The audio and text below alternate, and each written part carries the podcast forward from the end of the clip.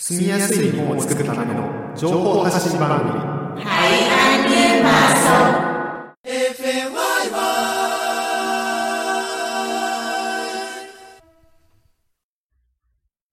皆さん、こんにちは。今回は、ベトナム夢神戸のアイントゥート高井が日本に暮らすベトナム人に役立つ情報をお伝えします。Xin chào quý vị và các bạn. Anh Thư và Takaya của Việt Nam yêu mến Kobe xin được tiếp tục chia sẻ những thông tin hữu ích cho người Việt hiện đang sinh sống tại Nhật Bản trong chương trình ngày hôm nay. 前回、2021年6月、第1回目の番組では、神戸で環境問題に関する活動をされている黒谷静香さんをゲストにお迎えし、震災と私、日本に住む海外の方への思いというテーマでお話しいただきました。 Tại số phát sóng lần thứ nhất của tháng 6, chúng ta đã chào đón sự tham gia của một vị khách, cô Kurotani Shizuka, người hiện đang hoạt động trong lĩnh vực liên quan đến vấn đề môi trường tại Kobe. Cô đã chia sẻ cho chúng ta câu chuyện mang chủ đề Động đất và tôi, cảm nghĩ dành cho những người nước ngoài sống tại Nhật. えー今回は、神戸市の情報をもとに新型コロナウイルス感染症のワクチン接種についてお伝えします。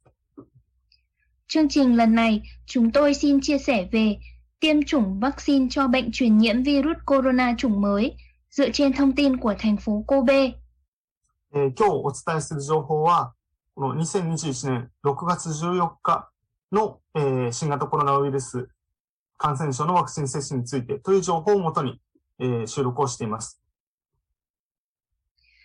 Thông tin chia sẻ trong chương trình ngày hôm nay được cập nhật vào ngày 14 tháng 6 năm 2021 về việc tiêm chủng vaccine cho bệnh truyền nhiễm virus corona chủng mới tại thành phố Kobe. なので、えっ、と、今後、この情報も変わるかもしれませんので、皆さん、えー新しい情報を自分でも取り入れるようにしてください。 Chính vì vậy, thông tin sẽ thay đổi nên quý vị vui lòng tham khảo thêm ở quầy tư vấn vaccine tại nơi mình sinh sống. あで、皆さんのお家にもですね、えー今、YouTube に、 YouTube をご覧の方は白い色の封筒があると思います。ここに、えーワクチンを受けるためのえー情報が書かれています。 Như quý vị có thể nhìn thấy trên màn hình ở trên YouTube đang trình chiếu hình của phong bì thư liên quan đến việc tiêm chủng vaccine phòng chống virus corona chủng mới. Trong phong bì này sẽ chứa những thông tin cần thiết và liên quan đến việc tiêm chủng. Vì vậy khi phong bì này đến à, nơi ở à, của quý vị thì xin hãy mở ra và xác nhận thông tin ở bên trong. そしてこれは年齢であったり国籍によって色が変わるかもしれませんので、あの、必ずしも白じゃないかもしれません。皆さん注意して郵便物を見るようにしてください。 Trên thực tế thì không hẳn những phong bì này đều là có màu trắng bởi vì là có thể thay đổi theo quốc tịch và theo lứa tuổi. Nên là khi có phong bì liên quan đến à, thông tin tiêm chủng thì xin mọi người hãy xác nhận. では、最初、ワクチンを受けれる人、あとは注意が必要に、必要な人についてです。 Thì trước hết là chúng tôi xin à, chia sẻ những thông tin về à, đối tượng không thể tiêm vaccine và những người cần chú ý khi tiêm vaccine. Đầu tiên, những người thuộc nhóm đối tượng dưới đây nhất định phải truyền đạt với bác sĩ khi khám lúc trước khi tiêm. Thứ nhất là về những đối tượng không thể tiêm vaccine. Đầu tiên là người rõ ràng đang bị sốt thì thường trên 37,5 độ C. Thứ hai đó là người đang mắc bệnh cấp tính nặng. Thứ ba, người có tiền sử của chứng quá nhạy cảm đối với thành phần của vaccine ở mức cao, chẳng hạn như sốc phản vệ. Và thứ tư đó là người đang trong trạng thái không thích hợp để tiêm phòng, ngoài những đối tượng kể trên. Tiếp theo là eh, những người mà cần chú ý khi tiêm. Eh, thứ nhất là người đang nhận điều trị thuốc chống đông, đông, eh, ờ, đông máu mà người có bệnh suy suy giảm tiểu cần eh, tiểu cầu hay rối loạn đông đông máu bệnh máu khó đông và tiếp theo là người đã từng được eh, chẩn đoán suy miễn dịch hoặc có người tăng mắc chứng suy miễn dịch bẩm sinh. Và người có bệnh nền như tim mạch, tim mạch, tạng, gan, máu và rối loạn phát triển. Và người từng tiêm phòng trước đây eh, xuất hiện triệu chứng bị nghi là dị ứng như nổi màu toàn thân và phát sốt trong hai ngày hai ngày từ khi tiêm mà người từng bị co giật trong quá khứ, mà người có nguy cơ bị dị ứng đối với thành phần của vaccine và người đang mang tay hoặc có khả năng mang tay mà người đang cho con bú, nhất định phải truyền đặt cho bác sĩ khám trước khi tiêm. Phần tiếp theo là phương thức đặt lịch và tình trạng đặt lịch cho tiêm chủng vaccine corona chủng mới. Đầu tiên, quý vị hãy xác nhận xem mình có thể tiêm chủng tại phòng khám hay bệnh viện mà bản thân thường thăm khám hay không. Thứ hai đó là vui lòng chuẩn bị phiếu tiêm chủng và ngày giờ theo nguyện vọng có thể điền đến nguyện vọng thứ ba. À, sau đó đặt lịch tiêm. Về phòng khám và bệnh viện thường thăm khám là gì? Thì theo như Hội Y sĩ Nhật Bản định nghĩa thì bác sĩ thường thăm khám cho mình là người có thể tham vấn bất cứ điều gì, họ nắm chắc thông tin y tế mới nhất. Khi cần thiết thì sẽ giới thiệu cho mình những bác sĩ và cơ sở y tế chuyên khoa. Họ có năng lực tổng hợp để phụ trách công việc y tế trong khu vực, bảo hiểm, phúc lợi và họ là những người gần gũi đáng tin cậy. Nếu có bệnh viện thường sử dụng thì quý vị hãy xác nhận với họ xem nơi đó có đang thực hiện tiêm chủng vaccine corona chủng mới hay không. Ừ. Và chỗ này thì nói là eh, bác sĩ thường thăm khám đó là kakaritsuke kakaritsuke trong tiếng Nhật chắc là mọi người hay nghe là kakaritsuke đó là ý nghĩa như vậy. Bác sĩ thường thăm khám thăm khám. Và tiếp theo ờ, là à, thứ nhất là trường hợp có tiêm chủng eh, à, thứ nhất là kakaritsuke đó là bác sĩ à, bệnh viện ờ, eh, thường thăm khám là trường hợp trường hợp mà có tiêm chủng hãy đặt lịch với phòng khám hoặc là bệnh viện thường thăm khám qua điện thoại. Và nếu đã đặt lịch trước tại địa điểm tiêm chủng khác nhưng muốn đổi sang tiêm ở phòng khám hoặc là bệnh viện thường thăm khám thì hãy truyền đặt lại với phòng khám bệnh viện về việc mình đã đã đặt lịch rồi. Trong trường hợp mà nơi mình thường thăm khám hoặc bệnh viện phòng khám mình không thực hiện tiêm chủng thì quý vị hãy đặt lịch qua mạng internet. Mạng internet sẽ tiếp nhận đặt lịch 24 giờ. Điều chú ý đó là cả hai lần, lần 1 và lần 2 khi tiêm đều phải tiêm cùng một loại vaccine. Vì tùy theo hội trường và thời gian tiêm mà loại vaccine sẽ khác nhau. Có hai loại hiện đang thực hiện đó là do công ty Pfizer sản xuất hoặc là do công ty Moderna sản xuất, nên quý vị hãy xác nhận kỹ loại vaccine và đặt lịch hẹn. Người nào còn cảm thấy bất an khi đặt lịch qua mạng Internet thì tại những nơi như hành chính quận sẽ có đội giúp đỡ hỗ trợ đặt lịch. Nên trung tâm tổng đài thì chỉ tập trung vào các cuộc gọi nên thường xảy ra tình trạng khó kết nối. Nên nếu có thể, xin quý vị hãy sử dụng cách đặt lịch qua mạng Internet. Và khi thay đổi lịch, hãy liên lạc qua internet hoặc quầy tiếp nhận của đội giúp đỡ và đặt đặt lịch hẹn lần hai được thực hiện sau lần tiêm tiêm một có ờ, có thể đặt lịch tại hội hội trường kim. Hội trường kim chúng eh, quy mô lớn có có có chế đặt lịch đầy đủ. Nếu đổi sang hội trường kim kim chúng quy mô lớn thì họ sẽ tiếp nhận sống cho mình. Và trường hợp uh, trường hợp thay đổi lịch hẹn thầm thầm thầm thầm tới thầm thầm tới bỏ gõ lịch đã đặt. Bạn có thể gõ lịch từ màn hình xác nhận thay đổi nội dung lịch hẹn Tiếp theo là về lịch trình tiêm, tiêm chủng cho vaccine corona chủng mới. Về thời gian và nội, nội dung chúng tôi sẽ lần lượt chia sẻ như sau. Từ ngày 11 tháng 6 thì trên địa bàn thành phố Kobe sẽ gửi phiếu tiêm chủng tuần tự từ người cao tuổi đến người thấp tuổi thuộc nhóm 65 tuổi. Chính vì vậy phiếu sẽ đến nhà sau ngày 12 tháng 6.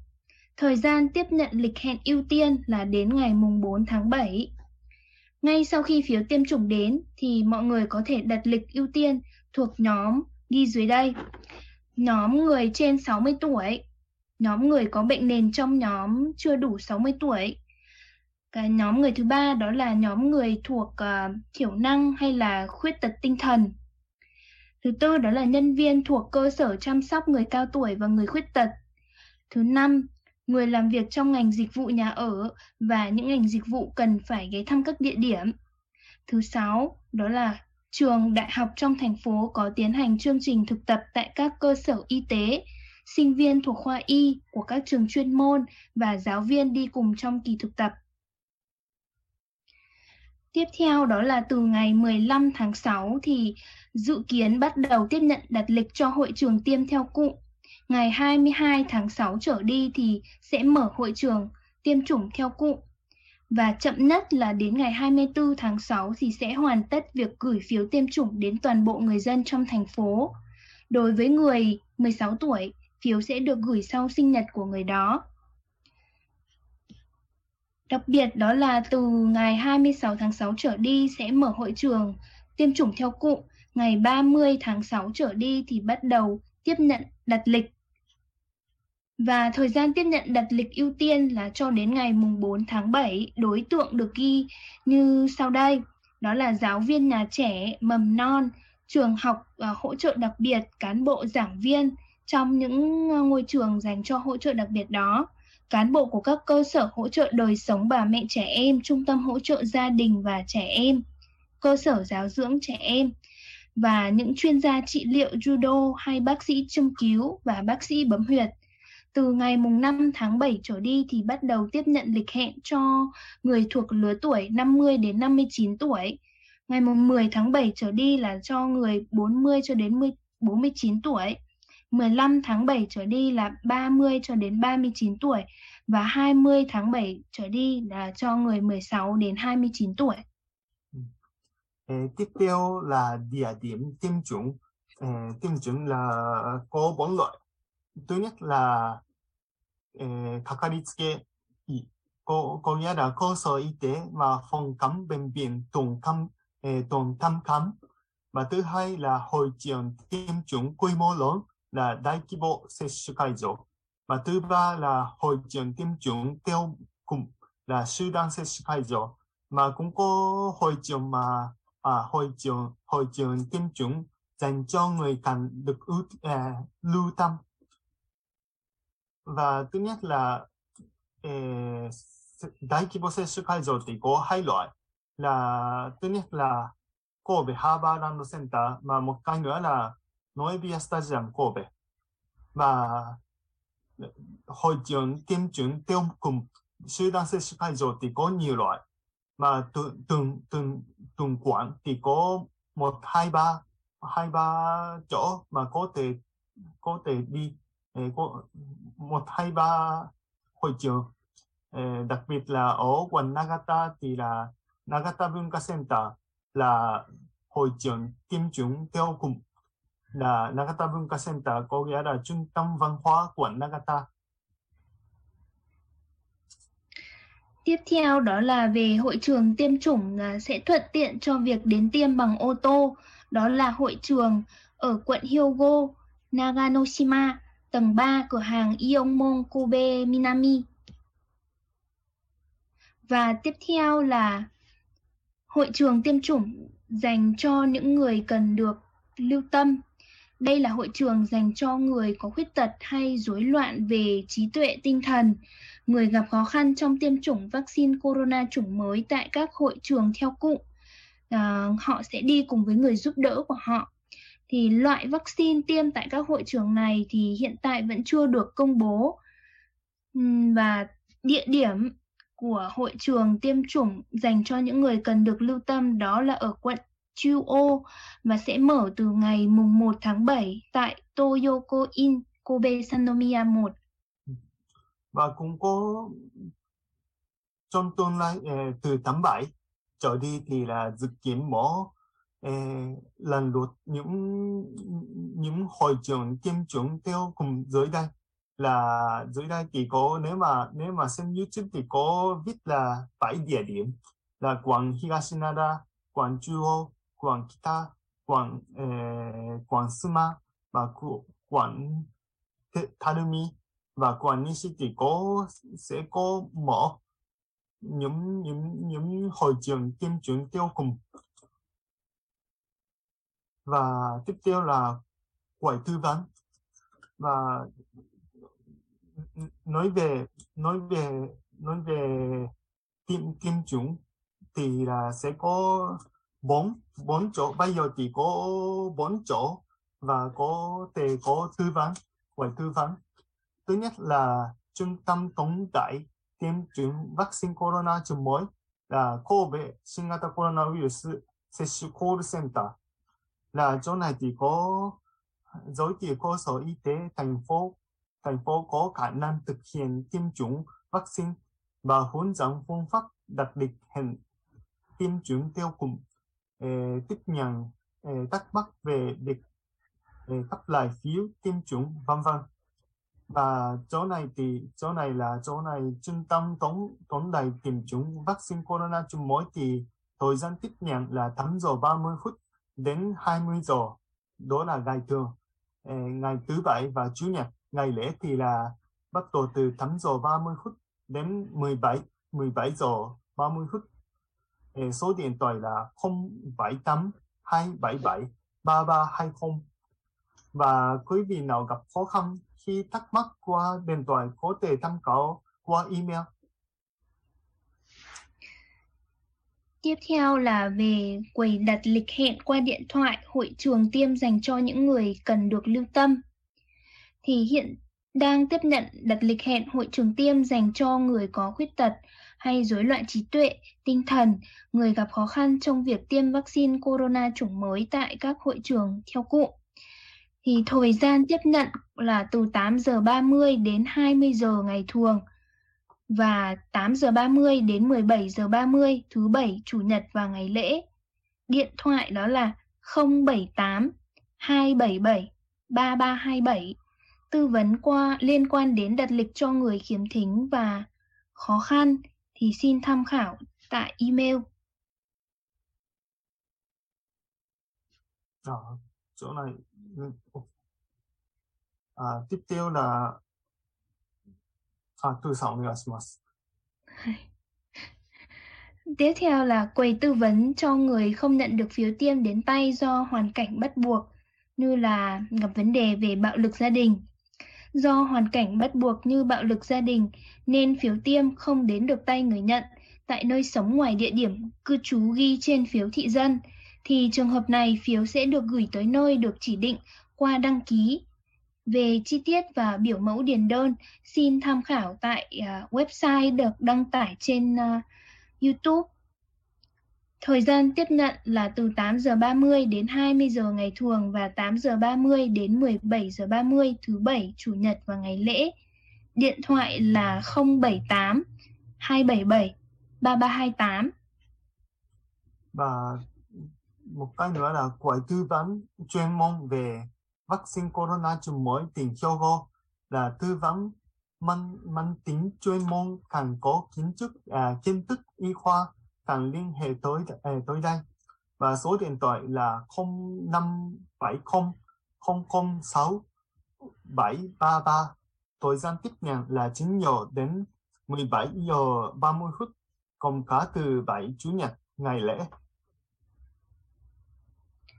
Phần tiếp theo chúng tôi xin chia sẻ về à, Trung tâm Tổng đài Vaccine Corona chủng mới Bộ Lao động và Phúc lợi.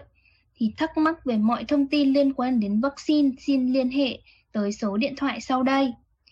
0120 761 770. Số điện thoại được gọi miễn phí thì thời gian tiếp nhận là từ 9 giờ đến 21 giờ, gồm cả thứ bảy, chủ nhật và ngày lễ và chúng ta đã giới thiệu những chỗ để tư vấn. Nhưng mà nếu mà các quý vị và không giống như là muốn biết thông tin bằng tiếng Việt thì có thể liên lạc tới là Việt Nam Yemen miền Kobe và tổ chức của chúng ta. Mà chỗ này cũng là có email hoặc là Facebook và cũng có văn phòng thì mỗi ngày thứ ba, thứ năm và thứ sáu từ 10 giờ sáng đến 5 giờ chiều. Và thứ bảy và cũng có đó là chỗ mà văn phòng làm việc. Mà cũng có thể là thứ bảy thì có lớp tiếng Việt từ 9 giờ đến 10 giờ 30 cho nên là nếu mà thành giúp đỡ thì có thể là đến có cũng, cũng có thứ bảy cũng có nhân viên người Việt. Nhưng mà chủ yếu là thứ bảy thứ năm thứ sáu là có thời gian đủ thời, thời gian để tư vấn. Vâng. Và về văn phòng Việt Nam yêu mến Kobe thì à, vẫn đang à, tư vấn cuộc sống rồi nhận các à, thông thông dịch phiên dịch nhận lớp tiếng Việt và lớp hỗ trợ học tập. Về à, cách đi thì quý vị có thể đi từ ga Jaya Takatori đi bộ 5 phút về phía đông nam. Ga Jaya Takatori thì là ga đi từ Sanomiya về phía tây và xuống ở ga thứ 5 tàu nhanh không dừng nên mọi người hãy lưu ý ừ. và bao nhiêu thì chúng ta đã giới thiệu về thông tin về vaccine của uh, virus corona mà xung quanh của anh Tư thì có ai đó mà đã đã có có có chưa hả? Có tiêm chủng chưa hả?